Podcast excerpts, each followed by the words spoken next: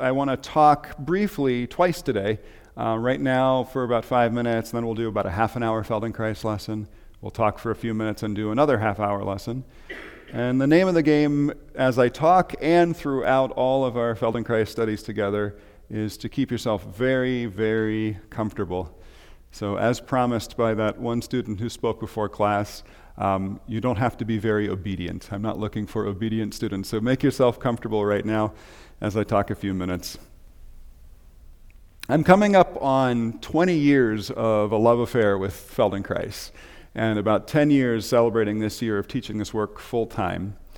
And like anything that captures our attention for a great length of time, I've just been noticing that as I study more, as I dive deeper, the well just gets deeper.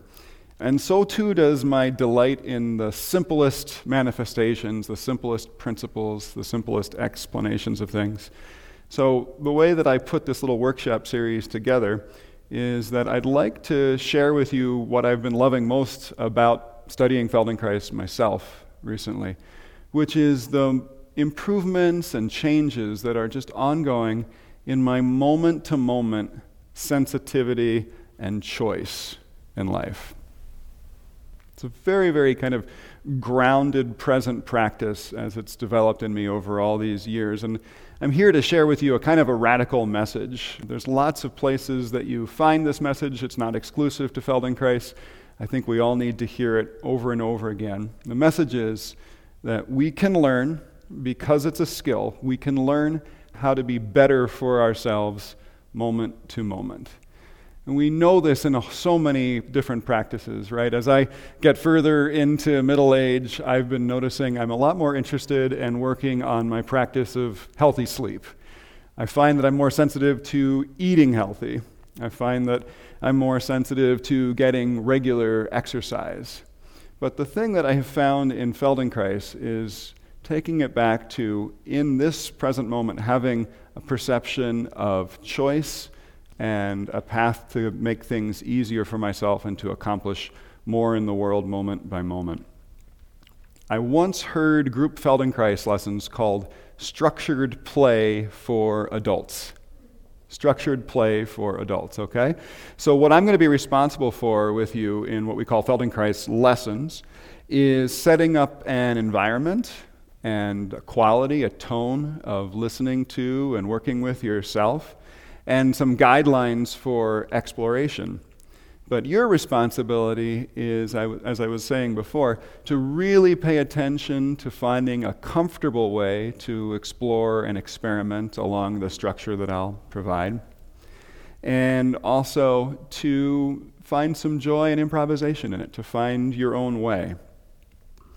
Our community has created lessons for all aspects of human function. We have lessons about walking and standing. We have lessons about particular relationships in the body, or sometimes there's even lessons about more abstract things like balance, or even a lesson about creativity.